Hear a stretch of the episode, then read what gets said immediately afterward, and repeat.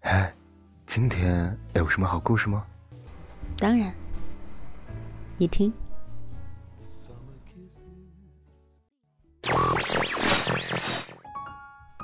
嗨，小耳朵们，欢迎来到桃子的小屋。今日份的故事是什么呢？我们一直把母爱比作流水，润物细无声，但是有没有那样的一个瞬间，母亲用她弱小的身躯，像大山一样为你遮风避雨呢？母亲，作者 Hello 何耀，头条文章作者，写小说的个人公众号 i 杠 book 八，知乎 Hello 何耀，文章题目为桃子自你。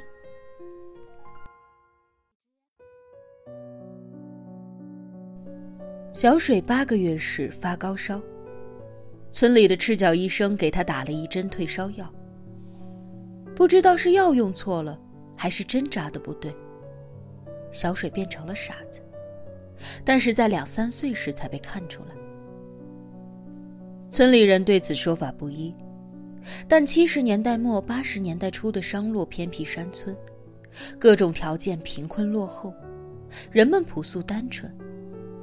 不知道怎么救治，也从来不会去想索赔闹事。小水的父母静静接受了这个事实。小水父亲出事后，小水的母亲一个人养着小水长大。我们上小学时，小水已经是一个快二十岁的小伙子了，蓬乱着头发，赤脚在学校对门蹲着，一脸婴儿样的笑。呵呵，呵呵呵。我们一下课就出去逗他。小水，翻个跟头。小水像虫子一样在地上翻滚，我们一起哈哈大笑。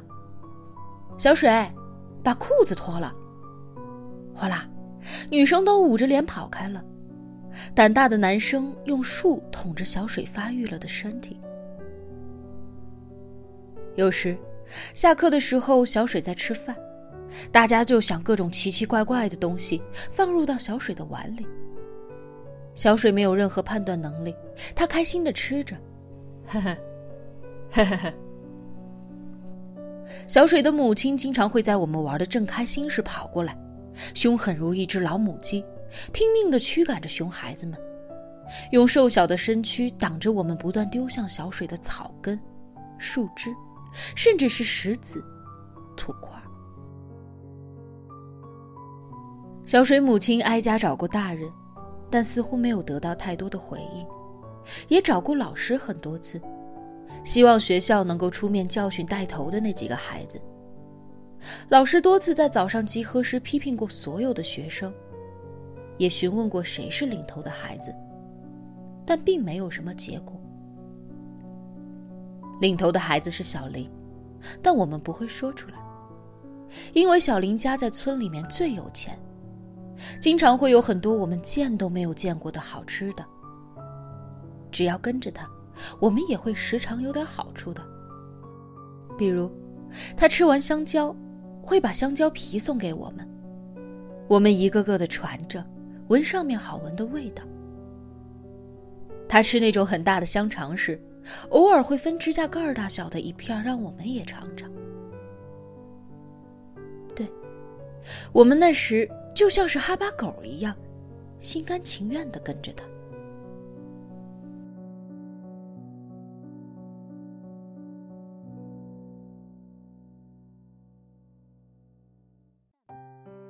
有天中午，小林让我们收集虫子往小水碗里丢的时候，小水的母亲出现了。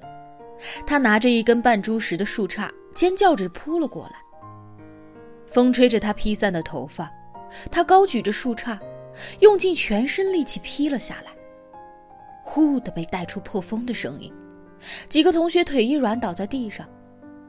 但他目标明确，只盯着小林，边喊边打。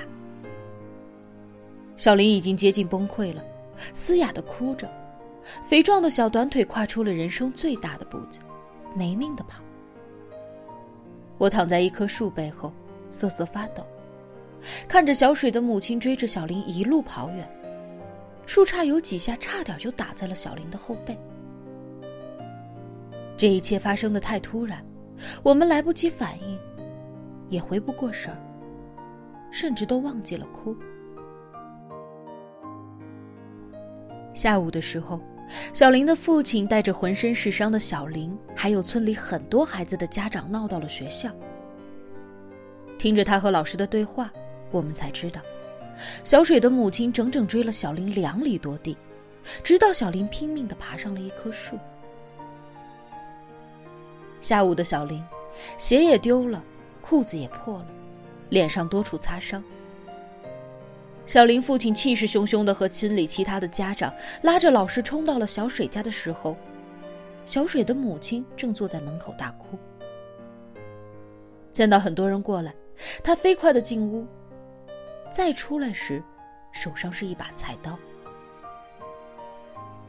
没等来人说话。小水的母亲用尽了全身的力气哭喊出来：“你们来干嘛？你们管过你们的孩子吗？你们看看，看看，看看我小水碗里是什么？那个装了很多虫子的饭碗竟然还在，被递到了大人的面前。这是人吃的吗？我找过你们。”你们好好的管过吗？我儿子是傻，可再傻，他也是人啊，他也是一个活生生的人啊。他再傻也是我儿子，我就这么一个儿子。你们来啊！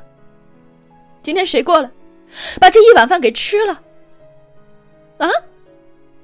来呀！小林的父亲，这个在村里说话习惯了钉子不背着手的男人，那一刻很沉默。看着他沉默，老师和家长也一起沉默。小水在人群里转来转去，呵呵，呵呵呵。那个下午，幼小的我看着小水母亲高高的站在门上。挡住了所有的人，我第一次感觉到了什么叫做大人。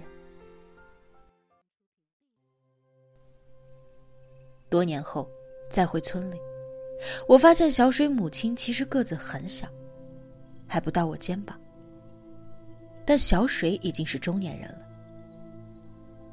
我经常看见他们母子用一个旧人力车拖着木柴在路上缓慢的走着。我记得从前是母亲一个人拉，现在母亲已经完全衰老了，头发全白，佝偻着腰在背后推车。小水拽着绳子，拉几步，停下。母亲还能陪小水多久呢？